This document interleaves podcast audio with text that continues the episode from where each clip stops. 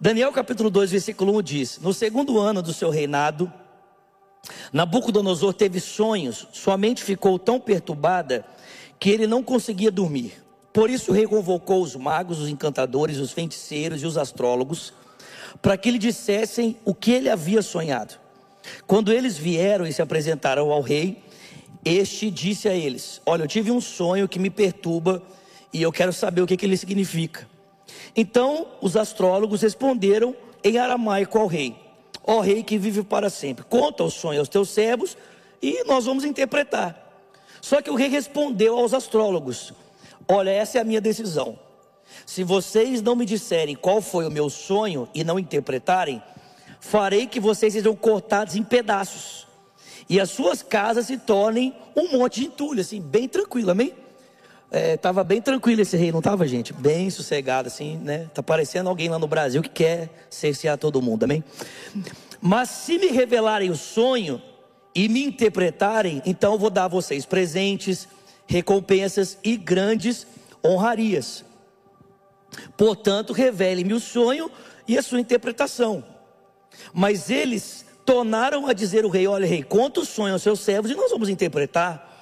E então o rei respondeu: Olha, já descobri que vocês estão tentando ganhar tempo, porque já sabem da minha decisão. Se não me contarem o sonho, vocês receberão todos a mesma sentença, porque vocês combinaram em me enganar com mentiras, esperando que a situação mudasse. Contem-me o sonho e saberei se vocês são capazes de interpretá-lo para mim. Os astrólogos responderam ao rei: Não há homem na terra que possa fazer o que o senhor está pedindo. Nenhum rei, por maior ou mais poderoso que tenha sido, chegou a pedir uma coisa dessas a um mago, a um encantador ou astrólogo. O que o rei está pedindo é difícil demais. Ninguém pode revelar isso ao rei, senão os deuses. E eles não vivem entre os mortais. E isso deixou o rei tão irritado e tão furioso que ele ordenou a execução de todos os sábios da Babilônia. Aleluia. Vamos aplaudir o Dan ali, gente. Aquela mão santa voltou para lá. Aleluia. É de Deus, igreja. Versículo 13: E assim foi emitido é, o decreto para que fossem mortos os sábios os encarregados saíram então à procura de Daniel e dos seus amigos, para que eles também fossem mortos. Versículo 14. Arioque, o comandante da guarda do rei, já se preparava para matar os sábios na Babilônia, quando Daniel dirigiu-se a ele e, com sabedoria e com bom senso, disse: perguntou ao oficial do rei: Por que, que o rei emitiu esse decreto tão severo? E Arioque então explicou o motivo para Daniel. Diante disso, Daniel foi pedir ao rei que lhe desse um prazo e ele daria a interpretação. Daniel voltou para casa, contou o problema aos seus amigos, Ananias, Misael e Azarias, e lhes pediu que rogassem ao Deus dos céus para que tivessem misericórdia deles acerca desse mistério, para que ele e os seus amigos não fossem executados com os sábios da Babilônia.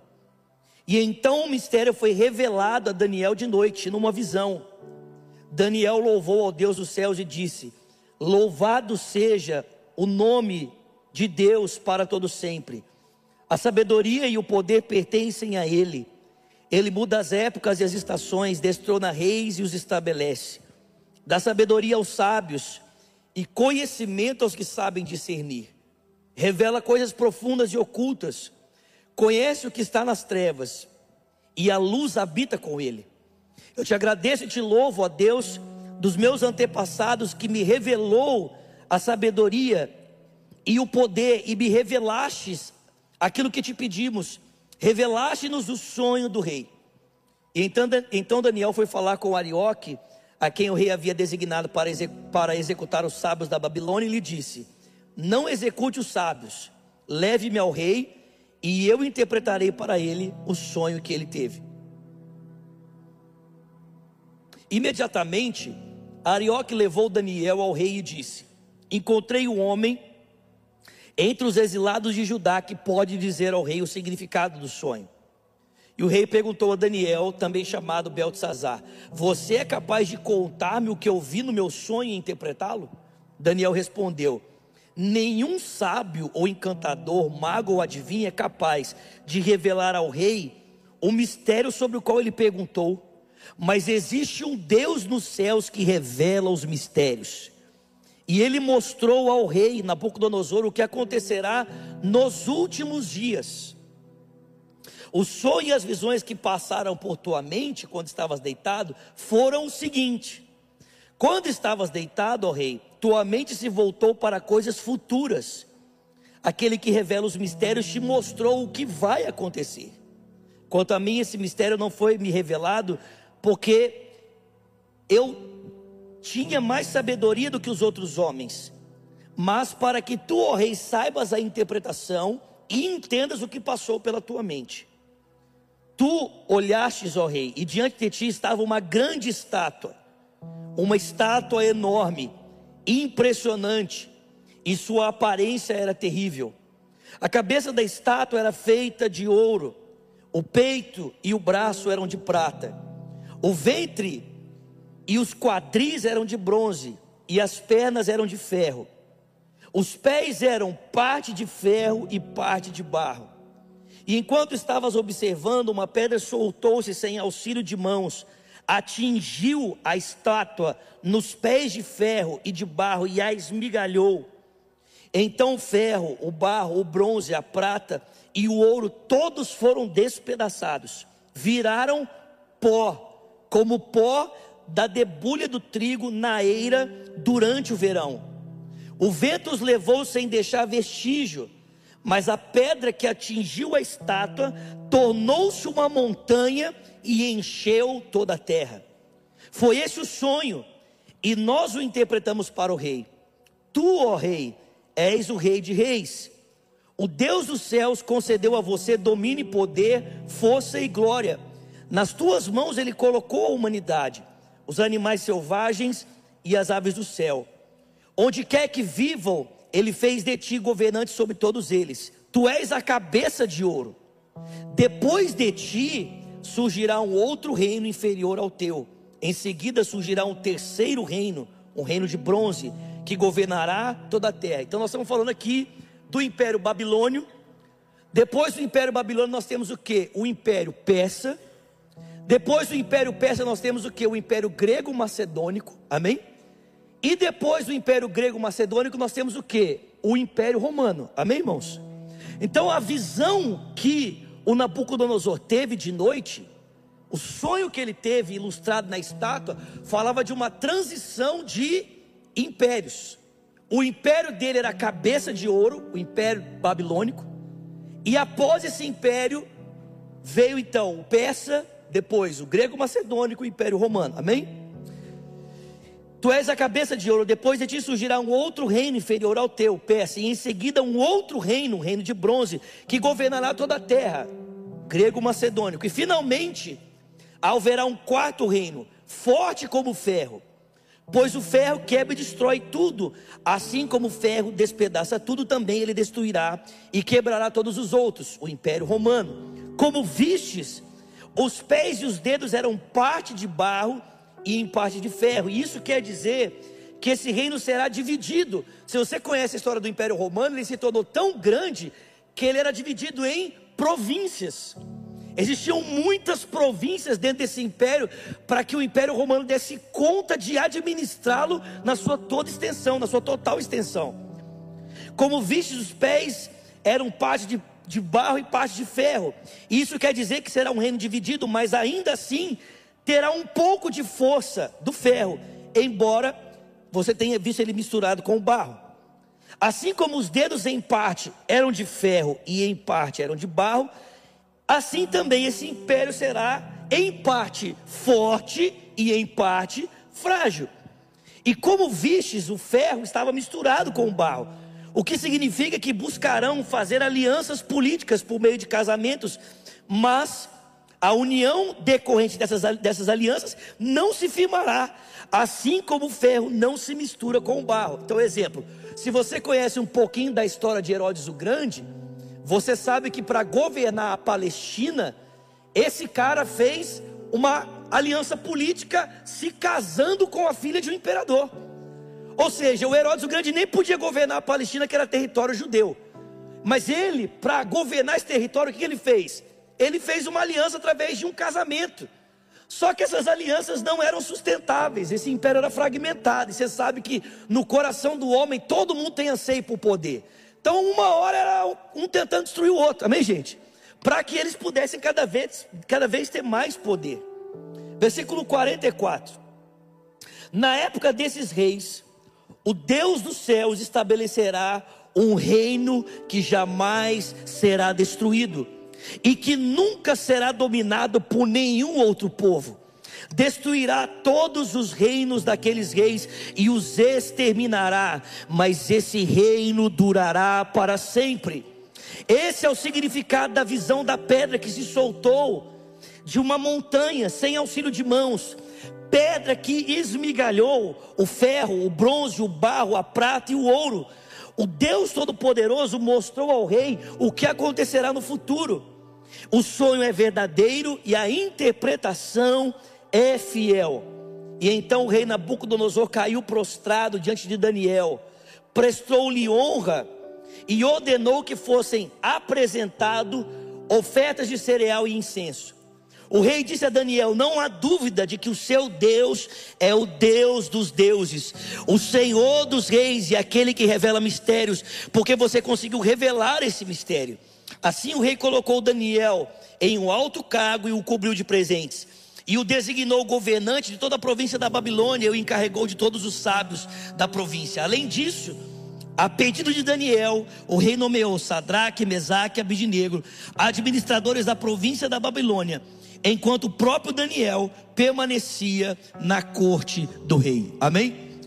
Irmãos, então nós estamos vendo um homem que naquela época detinha o poder sobre tudo o que se chamava mundo, desafiado pelo Deus dos céus a partir de um sonho que ele não dá conta de interpretar, e aí ele propõe o desafio dessa interpretação para os seus sábios, os seus administradores, os seus astrólogos, que também não dão conta. E o Daniel, então, por uma revelação de Deus, ele tem o conhecimento do sonho e da interpretação, e como eu já mostrei para você, a interpretação fala de uma transição de impérios, até que no final desse último império, que é feito de barro e é feito de ferro, numa tentativa de mistura que não se concretiza, uma pedra se solta, esmaga essa estátua, e essa pedra estabelece uma grande montanha, que é um reino que permanece para sempre. Amém? Esse reino é o reino de Deus. O que eu quero destacar aqui com você? Em primeiro lugar, eu acho muito interessante esse texto, Deus mostrar essa transição de impérios em uma estátua. Deus mostrar que essa transição imperial acontecendo na história é ilustrada numa estátua, é ilustrada em um objeto, ou eu poderia dizer, é ilustrada em um ídolo. Nabucodonosor vê a transição dos impérios ilustrada em um ídolo, em uma imagem. Por que, irmãos? Porque toda perspectiva política que não passa pelo reino de Deus, ela é na sua essência idólatra. Não importa de qual viés ela seja, seja ela caminhando para a direita, seja ela caminhando para a esquerda, qualquer perspectiva política que não tenha Cristo como centro, ela é na sua essência idólatra. E por que, que eu digo isso? É porque ela se propõe a fazer algo, a dar respostas que só Deus pode dar. Ela se propõe a tentar resolver o problema da humanidade de uma forma que só Deus pode fazer. Vocês estão percebendo isso? O texto deixa muito claro que o reino de Deus não tem nada a ver com a estátua. Quando ele vem, ele não tenta usar da estátua para se estabelecer. Não, quando o reino de Deus vem, ele esmaga a estátua. Ele acaba com ela. Não sobra vestígio dessa estátua, por quê? Porque o reino de Deus independe de estruturas políticas humanas para acontecer. Ele é um reino eterno, inabalável, imutável, que é firmado única e exclusivamente em uma pessoa, e o nome dela é Jesus Cristo. Não dá para a gente tentar encaixar. Pode aplaudir o Senhor. Não dá para a gente tentar encaixar o reino de Deus dentro de uma estrutura política, seja ela qual for. Ah, beleza, nós, nós temos pontos nessa linha política aqui que parecem com a fé cristã. Temos pontos nessa linha política aqui que se parecem com a fé cristã. Sim, irmãos, mas presta atenção. Uma coisa são pontos de, de conversão, amém? Pontos de, de conciliação. E outra coisa é tentar fazer a fé cristã soar como uma perspectiva política. Soar como um viés de direita, ou soar como um viés de esquerda. Não dá, irmãos. Presta atenção. Todas essas perspectivas são reducionistas. E por que eu digo isso? É porque, irmão, presta atenção. Se você entende a pergunta errado, você vai responder errado. Concorda comigo, sim ou não? Sim ou não? Se você não entende a pergunta, consequentemente, o que, que vai acontecer? Você vai responder errado. Ninguém pode dar uma resposta coerente se de fato não sabe identificar o problema. É necessário saber identificar o problema para saber dar a resposta. Agora, irmão, presta atenção. Se você perguntar para alguém que acredita que a solução da sociedade é um Estado totalitário, o que, que você acha que essa pessoa vai responder que são os problemas da humanidade? Os problemas são o que? As estruturas sociais. Se você fosse lá e perguntasse para o Rousseau, qual é o problema da humanidade? O Rousseau diria: não, o homem é bom, o problema são as estruturas sociais. Agora, é isso que a Bíblia responde para nós? Que o problema da humanidade são as estruturas sociais, sim ou não? Sim ou não, irmãos? Sim ou não, irmãos? Não! Não, a Bíblia não diz isso. Se você perguntar para alguém de direita, qual é o problema da humanidade? Sabe o que ele vai dizer? É a falta de liberdade, é o cerceamento do direito. Porque o direito humano tem que ser primazia. Então, se o direito humano é cerceado, aí está o problema da sociedade. Biblicamente falando, é isso que a Bíblia diz que é o problema do homem. O problema do homem é que a sua liberdade foi cerceada. Não, irmão, presta atenção. O problema do homem, segundo a Bíblia, não tem nada a ver com conjecturas sociais e não tem nada a ver com a falta de liberdade. O problema do homem tem a ver com sua distância de Deus. É a sua falta de relacionamento com Deus. É aqui que tudo começa. E todas essas ideologias vêm para tentar de alguma forma suprir aquilo que o homem perdeu no princípio e não dá conta de viver sem aquilo que é a presença de Deus. Você consegue entender que todas as convenções sociais que nós vamos construindo na história, elas são uma tentativa de tentarmos resgatar o Éden na força do nosso braço? Você consegue entender que todo esse nosso esforço de tentar construir um mundo melhor, sem reconhecer que nós precisamos de Deus para isso, nada mais é do que nós tentarmos construir o Éden, sem dependermos de Deus para isso? Irmão, presta atenção. Todos nós, como diria Santo Agostinho ou Agostinho de Pona, temos um vazio no nosso peito que só Deus pode preencher. E quando nós não tentamos preencher isso com outras coisas, nós ficamos tentando preencher isso com as nossas expectativas políticas. Só que isso é idolatria. Tentar esperar que uma ideologia política responda completamente às demandas humanas, isso é ser idólatra. Só tem uma pessoa que dá conta de responder a todos os dilemas humanos, e o nome dessa pessoa é Jesus. É Jesus. Deus diz: olha para a transição de impérios, e olha como eu as enxergo. Eu as enxergo como um ídolo. São ídolos. São ídolos é apenas um ídolo, é só uma estátua.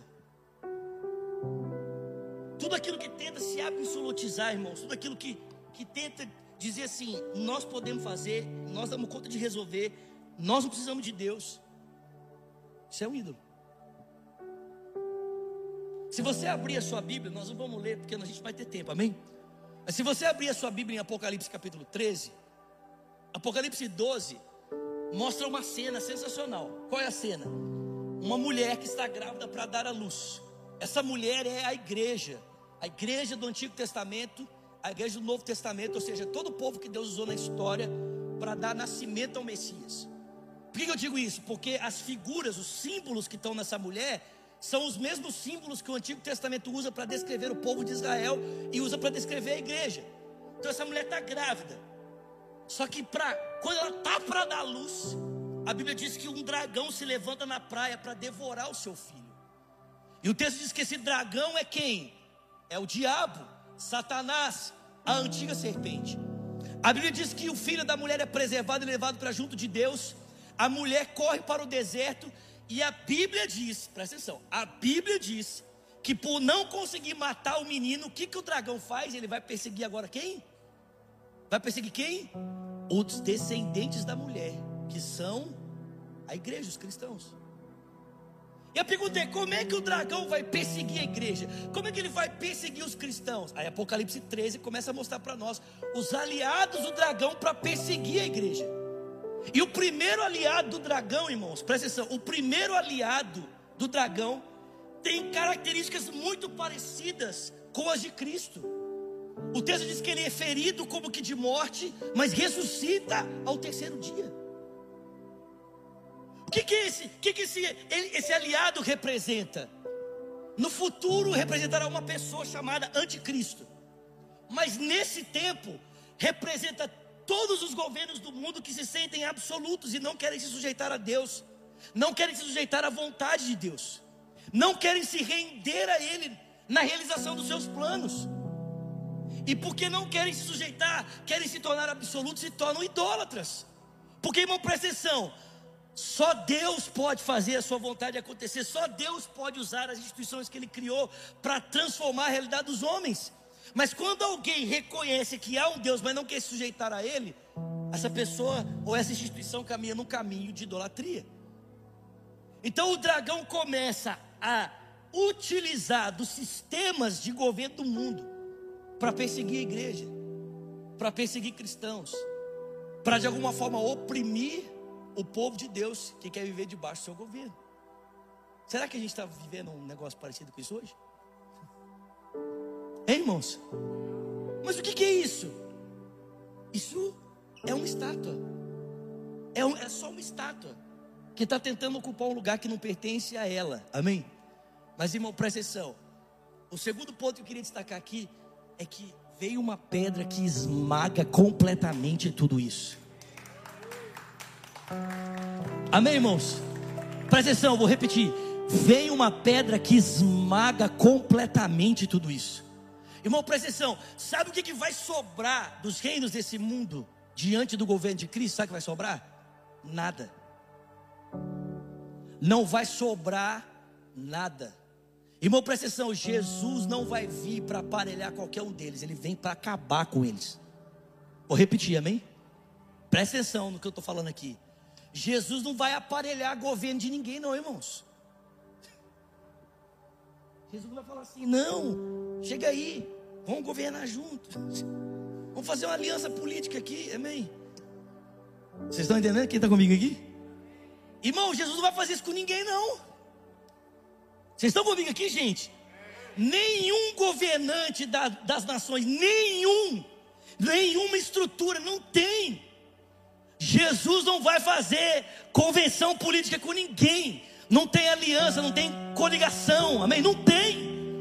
Quando ele se manifestar, irmão, ele vem com braço estendido, mão poderosa, e ele vem para destruir os governos desse mundo e estabelecer o seu reino para sempre. Por quê, irmãos? Porque o reino de Deus não tem nada a ver com os reinos dessa terra. Não dá para casar. Não dá. Por isso é que ele vai destruir destruir. E é interessante que Daniel percebe, irmãos, presta atenção, que essa destruição, ela começa ali já, no, no tempo do Império Romano. Porque foi exatamente isso que aconteceu, querido. A destruição dos impérios desse mundo, elas começaram lá em Roma. O primeiro império que a fé cristã viu cair diante da sua confissão, Jesus Cristo é o Senhor, foi o Império Romano. Vocês estão entendendo isso aqui? Irmão, presta atenção. Diante da confissão dos cristãos em arenas, às vezes devorados por leões, às vezes devorados pelo fogo, dizendo Jesus Cristo é o Senhor. Irmão, presta atenção. A igreja continua existindo, mas Roma já sucumbiu. Roma não existe mais. O Império Romano sucumbiu, mas a igreja permaneceu. Vocês estão comigo aqui, gente? A perseguição não parou a igreja. Os impérios tiranos não pararam a igreja. Irmão, presta atenção, a aniquilação dos reinos desse mundo começaram lá atrás e elas vão terminar quando o céu se abrir e nós vemos o Filho do Homem com grande poder e glória descendo sobre as nuvens do céu. Isso começou lá e não vai parar mais. Vocês estão comigo, gente? Falar isso aqui e vamos caminhar para o encerramento. Acho que todo mundo já leu, já leu esse texto, né? Mateus 16, a partir do verso 16, Jesus pergunta assim para os discípulos: Quem dizem os homens ser o filho do homem? E aí os discípulos respondem: Ah, uns dizem que tu és Elias, outros dizem que tu és é, Jeremias, João Batista, um dos profetas.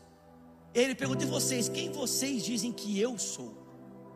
E aí Pedro responde: Tu és o Cristo, o Filho do Deus vivo. Jesus diz: Disseste muito bem, Simão Pedro, mas isso não foi carne nem sangue que te revelou, mas o meu Pai que está no céu. E eu te digo: você é um fragmento de rocha, mas sobre a rocha edificarei a minha igreja, e as portas do inferno não prevalecerão contra ela. Vocês estão comigo? Dar-te a chave do reino dos céus, que você ligar na terra ser ligado nos céus, o que você desligar na terra. Só que, gente, presta atenção. A gente interpreta esse texto errado, sabia? Porque a gente pensa que porta do inferno, para Jesus, nesse texto, é a porta da casa do diabo. Amém? Sim ou não? A gente pensa, a gente lê o texto assim: as portas do inferno. A gente acha que porta do inferno é porta do inferno, era a porta da casa do diabo. Só que no tempo de Jesus, irmão, Jesus quando falava assim sobre inferno, para um judeu, inferno era o lixão que ficava do lado de fora da cidade. Tinha um lixão fora dos muros de Jerusalém que se chamava inferno, o Sheol. E nesse lugar tinha um fogo que queimava de dia e noite. Amém? Não é que Jesus não acreditasse no inferno, mas dentro seu, da sua cultura, da sua forma de compreensão, o inferno era esse lugar. Amém? Mas tinha um lugar naquela época que se chamava porta do inferno. E que lugar era esse? Numa cidade chamada Cesareia de Filipe, que ficava junto de uma montanha chamada Monte Hermon. Sabe o, Monte Hermon? Que está lá no Salmo 133? É como o orvalho do irmão, lembra disso? Que desce sobre os montes de Sião. Vocês estão comigo? Então, no meio dessa montanha, esse cara chamado Herodes Filipe, que era filho do Herodes o Grande, ele fez um nivelamento, ele, ele é, lapidou a montanha, fez um espaço ali, e ele construiu, praticamente assim, no meio do Monte Hermon, um santuário idólatra. E esse santuário, essa cidade, gente, Cesareia de Filipe, foi construída em homenagem ao imperador, para começar. Era, um, um, era como se fosse um, um grande templo para honrar o imperador romano. Mas se não bastasse, o Felipe estava tão determinado em estabelecer o culto idólatra que ele pegou o monte mais alto de Israel, delapidou ele, nivelou e construiu no meio do monte todo tipo de altar idólatra que você possa imaginar. Eu fui lá agora, na viagem para Israel. Então você tem lá as ruínas dos altares a todo tipo de Deus que você possa imaginar que Roma adorava desde o imperador até o deus do sexo, até o deus da bebida, tem, tem tudo lá. E ali acontecia todo tipo de culto pagão, culto idólatra, o pessoal ali ficava na vida doida, adorando os seus deuses. O judeu chamava esse lugar de porta do inferno. Ou seja, para o judeu, essa cultura paganizada e idólatra expressa nesses altares construídos ali se chamavam o quê? Porta do inferno. Olha o que Jesus falou. Jesus falou assim: as portas do inferno não vão prevalecer contra a igreja. Ou seja, esse sistema paganizado romano não vai dar conta, ele vai quebrar, ele vai ruir diante da confissão da igreja de que Jesus Cristo é o Senhor. Esse sistema vai quebrar, esse sistema vai falir, porque ele não vai dar conta de resistir à igreja do Senhor. Eu estou dando a vocês as chaves do reino dos céus, e eu digo para você nessa noite nós não precisamos de uma estrutura política paganizada que sabe responder as perguntas de forma errada para tentar dar destino para a sociedade. Nós fazemos parte de um outro reino que começa a partir de uma outra fonte,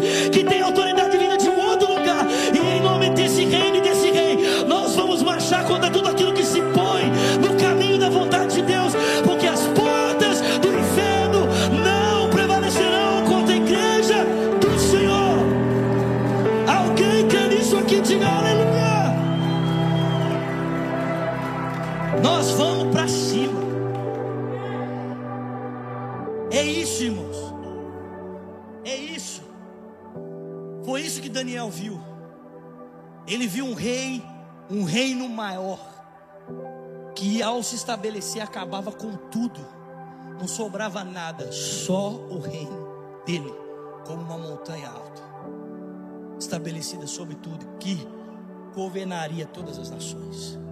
A igreja, ela não é responsável pelo estabelecimento do reino de Deus, mas ela é responsável por sinalizar esse reino. Nós sinalizamos esse reino com a nossa vida, nós sinalizamos esse reino com a nossa entrega, mesmo que essa entrega ela, ela aconteça diante de situações que fogem à nossa vontade. Cristo continua governando, mesmo quando somos lançados em arenas. Cristo continua reinando, mesmo quando somos devorados como pedaços de trigo. Cristo continua reinando, mesmo quando parecemos que estamos sendo levados à morte.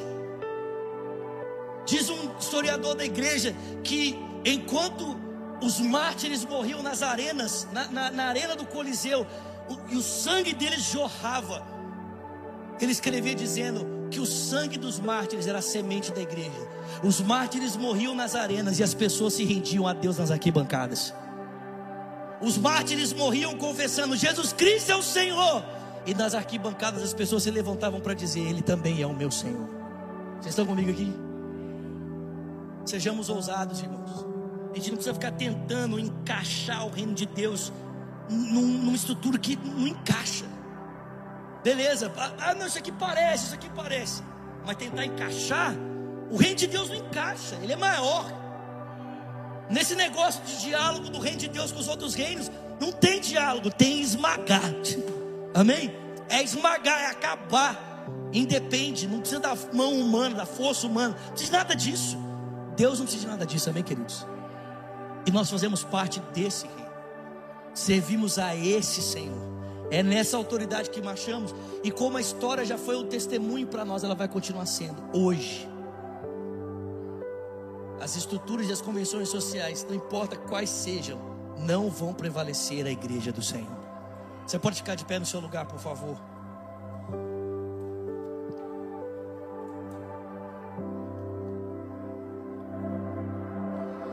Naquele dia o sol se escondeu, escuridão cobriu a terra. O véu se rasgou, de alto a baixo, o filho então se entregou. Levante suas mãos e diga: Era Jesus o maior amor do mundo.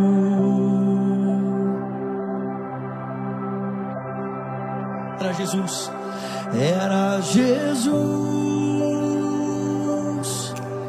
o maior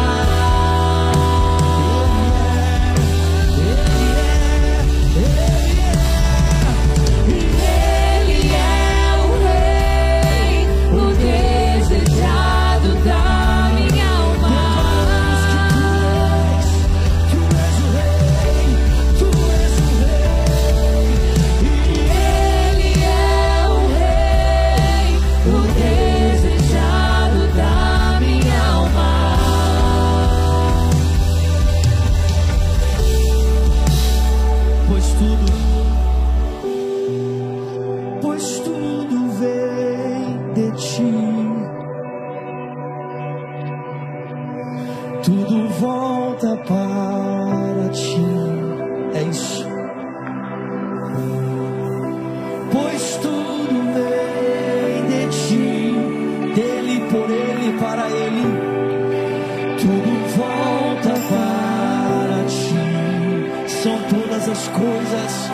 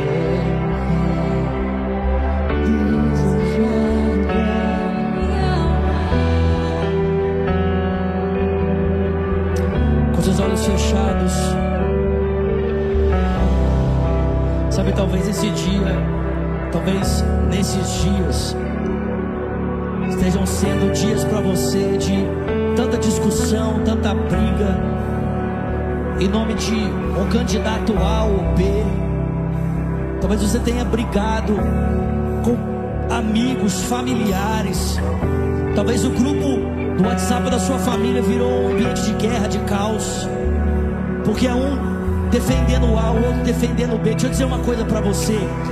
Deus já escolheu o governante do mundo. Deixa eu dizer uma coisa para você. Deus já elegeu uma pessoa para governar as nações. E o nome dela é Jesus Cristo. Ele é o Rei dos Reis e o Senhor dos Senhores.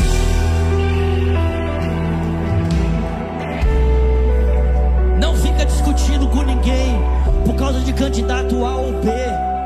A nossa esperança não está em nenhum deles, a nossa esperança está em Jesus. Nós acreditamos que existem opções melhores, escolhas melhores. Sim, nós acreditamos, mas é só o melhor, não é solução. Então não fique criando guerra na sua vida, não fique criando contenda na sua vida, em nome de uma pessoa. Cuidado, cuide do seu coração. Não se torne uma pessoa idólatra, não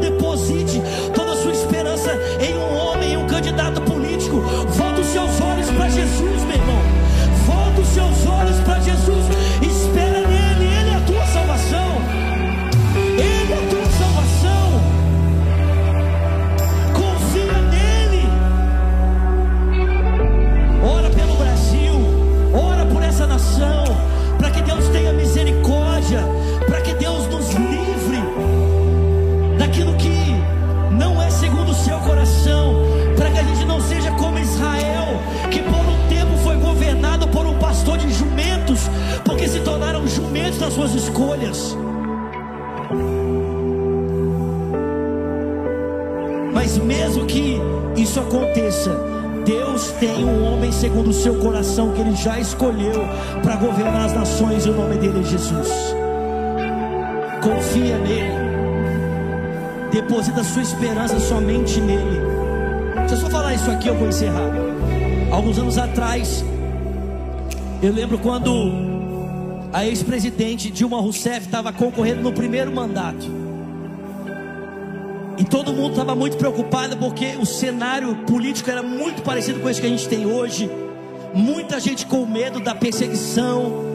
Assim, né, como a gente vê acontecendo na Nicarágua hoje, o presidente fechando igreja, igrejas sendo apedrejadas. O pessoal tinha medo de que isso acontecesse no Brasil e meu coração estava preocupado. Eu lembro que eu trabalhava nas eleições e eu comecei a falar com Deus. Falei, Deus, se a perseguição viesse uma igreja brasileira, ela não está pronta para isso. E eu comecei a orar, meu coração começou a ficar angustiado. E eu lembro que no dia da eleição, quando a Dilma ganhou, a apuração foi tão rápida. Eu fui para o culto à noite e meu coração pesado ia dirigir o culto daquela noite. Eu comecei o culto triste. Falei para os irmãos, irmãos, vamos orar, né? A gente tem um mandamento bíblico que nós temos que orar pelos nossos governantes, para que vivamos dias de paz.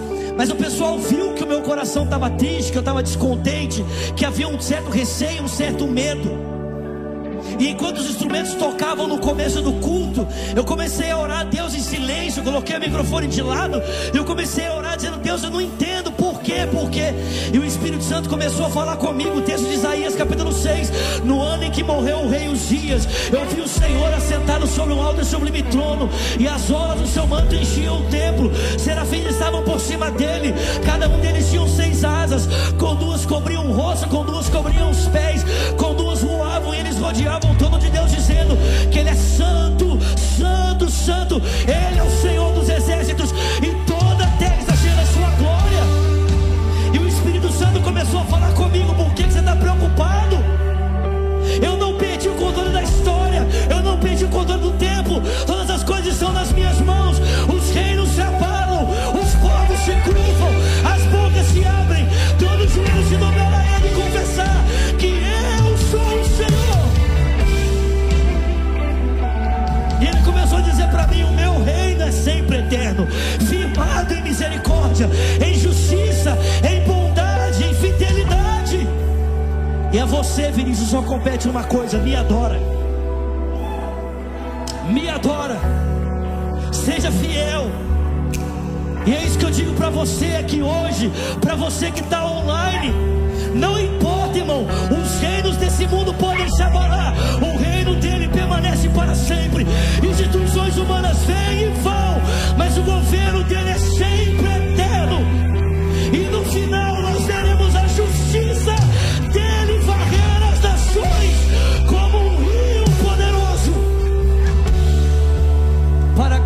Seu nome. Vamos cantar uma última vez. Levante as suas mãos e diga: Ele é o Rei. Diga. Ele é o rei, O desejado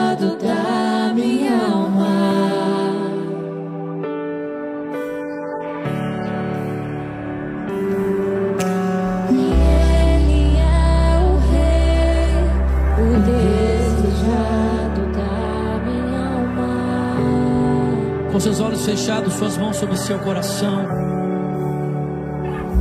Ore comigo dizendo: Senhor Jesus. Diga bem forte: Senhor Jesus.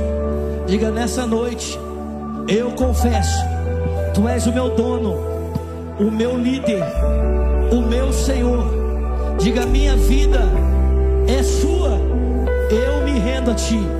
Eu reconheço, Jesus, que Tu és a máxima autoridade. Diga, eu preciso do Senhor na minha vida, no meu coração. Diga, Jesus, recebe-me. Ore também dizendo, e eu, Jesus, que um dia andei contigo, mas eu me afastei. Diga, nessa noite, arrependido, eu volto na certeza de que o Senhor me recebe. Amém. Com seus olhos fechados, suas mãos no seu coração. Se você está aí pela internet, fez essa oração pela primeira vez, na sua tela tem uma hashtag, digite ela para nós. Eu quero viver o novo. Seja se você está voltando para Jesus ou se você está se entregando para Ele, digita para a gente, quero conhecer você. Eu queria perguntar se tem alguém aqui no auditório que fez essa oração pela primeira vez nessa noite. E você diz, eu quero entregar minha vida a Cristo.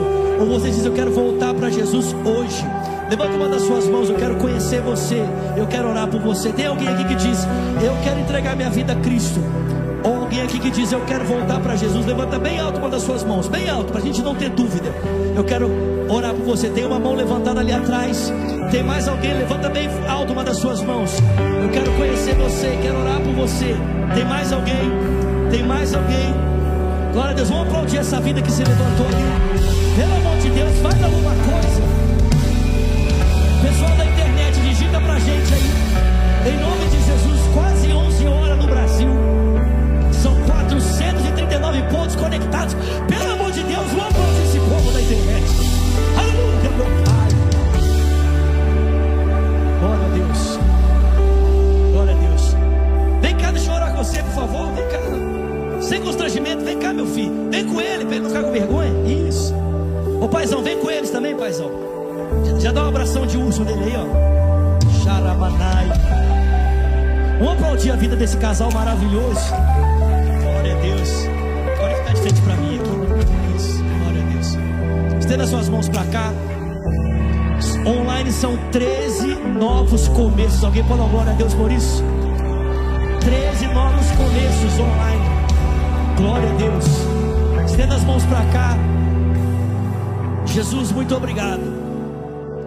Porque nessa noite nós estamos falando aqui da sua relação, da relação do seu reino com as políticas desse mundo. E no meio disso tudo, esse casal, esse jovem, encontrou o Senhor.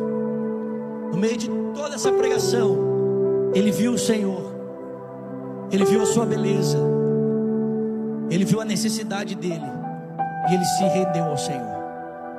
Nós, como igreja, queremos agradecer ao Senhor por isso, e queremos abençoá-lo, queremos declarar que Ele é seu, que eles pertencem ao Senhor. Declarar, Senhor, que como igreja nós estamos comprometidos em amá-los, em servi-los, em ser com eles a tua família, Pai. Para a honra e para a glória do teu nome, em nome de Jesus. Amém, amém, amém. Glória a Deus.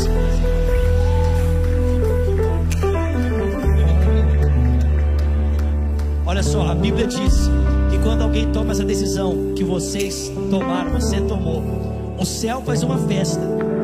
E se o céu faz uma festa por vocês, nós também vamos fazer. Então eu vou contar até três e eu quero que você se vire para conhecer uma igreja que já te ama e já orava por vocês. Pode ser? Pode ser? Vocês estão comigo? Vamos lá, vamos terminar com chave de ouro.